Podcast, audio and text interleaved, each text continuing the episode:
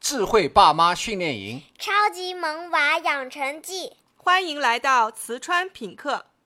智慧爸妈有秘籍，答案就在陪伴里。成长烦恼与惊喜，体验领悟靠游戏。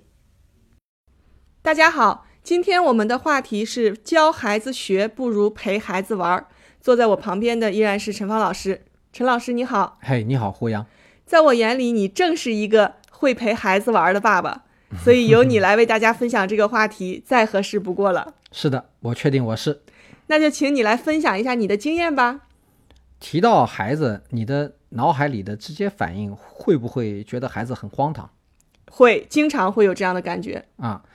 绝大多数不能和孩子玩到一块儿去的大人，正是因为觉得孩子这个种群他们荒唐，会觉得他们莫名其妙、不可理喻，才会觉得和他们玩不到一块儿去的。是的，孩子们通常就是不按常理出牌，和大人的逻辑非常的不匹配。是，那你不觉得他们荒唐吗？嘿嘿， 你这个问题问得好啊！我也觉得他们荒唐，但能和孩子一起玩的大人是不会抗拒孩子的荒唐的。嗯，是这样啊。抗拒确实是会让大人没法接受孩子，就更别提跟他们玩了。嗯，那我们就来了解一下，大人为什么会认为孩子荒唐。好的，我归纳了三个关键词：体验、结论、选择。什么意思呢？我们还是用打火机来举例子。打火机是有危险的，我们会告诉孩子不要碰它，可是孩子还是会好奇，总想碰。他们听不懂的原因，是因为他们要靠体验来明白。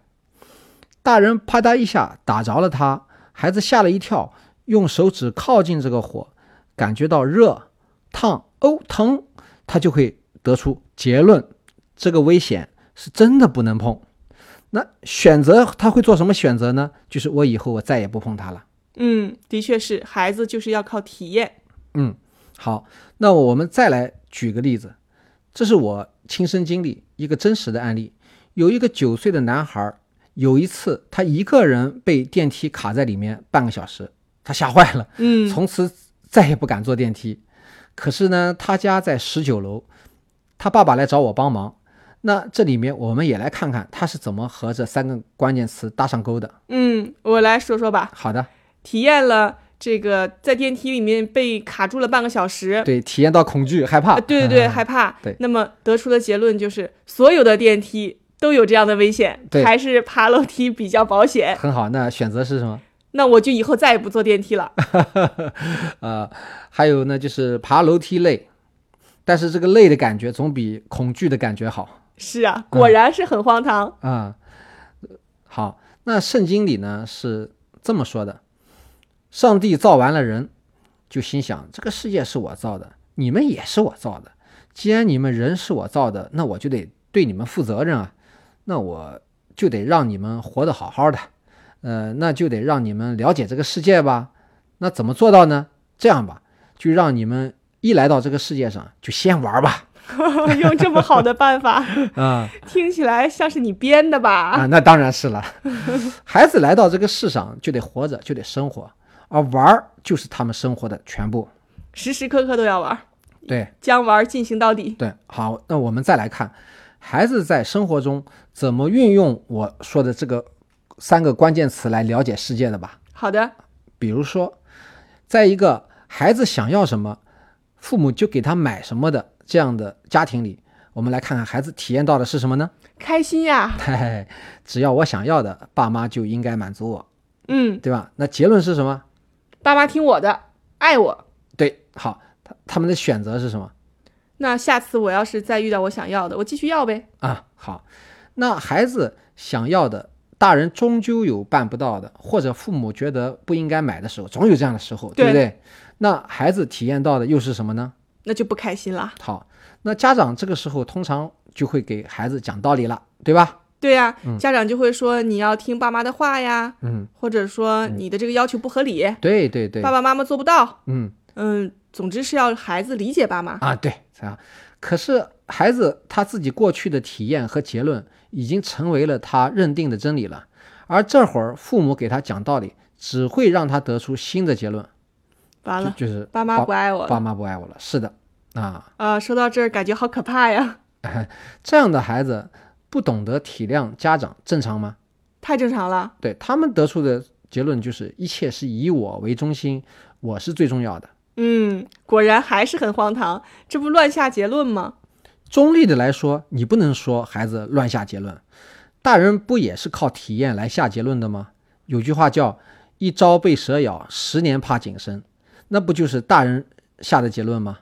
嗯，也是哈、这个被蛇咬了一次，啊、这个看到看井到绳，这个井绳就觉得是个蛇，就对怕它咬我，对，以为它是蛇就是结论嘛，对吧？嗯和孩子不同的是，大人下的结论是由大人自己负责，孩子下的结论是由大人为他负责。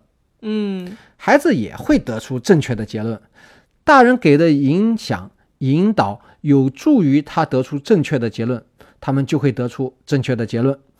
大人的引导有助于孩子得出错误的结论，他们就会得出错误的结论。就像刚才那个家家里面想要什么就给什么的家庭，对吧嗯，那说到这儿，陈老师，嗯如果说爸爸妈妈在引导上告诉他，嗯我们是爱你的，嗯，告诉没有用，啊、还是靠体验。还是要靠体验，对，嗯嗯，孩子是根据身边所有人与他在一起的所有的时间的总和、互动的结果来下结论。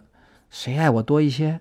谁是我信任的人？谁了解我？谁在家里最有地位？我最服谁？谁怕我？我怕谁？好多， 那重点是呢，孩子是用玩儿来体验、了解、下结论的。嗯，所以说到这儿，这个大人会陪孩子玩儿，真的是胜过给孩子讲无数的道理啊。这有点像串糖葫芦。孩子呢，天天就把体验到的事件、接触的人、整个的过程串成一个又一个的糖葫芦。那然后呢，自己做选择。至于结论对他有没有好处，选择是否会对他们有伤害，他们不懂得区分，这就看他们身边人的引导嘛。嗯，就是原那个言传身教。对，对那如果爸妈要是会陪孩子玩儿呢？好，那我说这个呢，我们就不用提孩子了，就拿大人说就好了。嗯你就是个大人，嗯如果有人愿意和你玩，会和你在一起玩，那你怎么给这样这个人下结论嘛？那肯定是喜欢他呀，嗯愿意跟他做朋友啊，，对趣味相投啊。对，好，那这就是一类家长对孩子一样啊。那有的家长就比这个做的更聪明，那么他们不仅会和孩子玩，他们还会教给孩子怎么玩。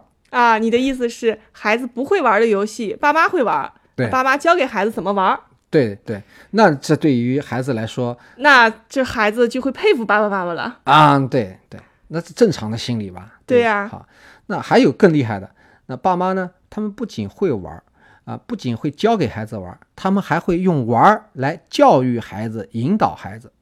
那这又会怎么样？在孩子心目中那就是值得信任的人了。啊，而且我觉得孩子这个会追随这样的父母。对，好，那将来在生活、学习中遇到困难，他会来找哪哪一种？啊第三种走入迷途会找哪一种？还是第三种，当他不知道怎么选择的话，他会找哪一种？还是第三种。就是你越是第三往第三种方向靠的家长，孩子就越会往这个方向上来找，嗯，嗯对，你就越能帮到他，是的，他们得出的结论也就更正确。嗯，孩子就会越来越信任这样的爸爸妈妈。啊，对对，良性循环和恶性循环 就是这样。好嗯，太好了。那下一期呢，我们就来讲一个我在生活中怎么用玩儿来教育孩子的，好吗？好啊，太嗯好了。那我们这一期就聊到这儿，好的，谢谢陈老师，我们下期见。好，再见。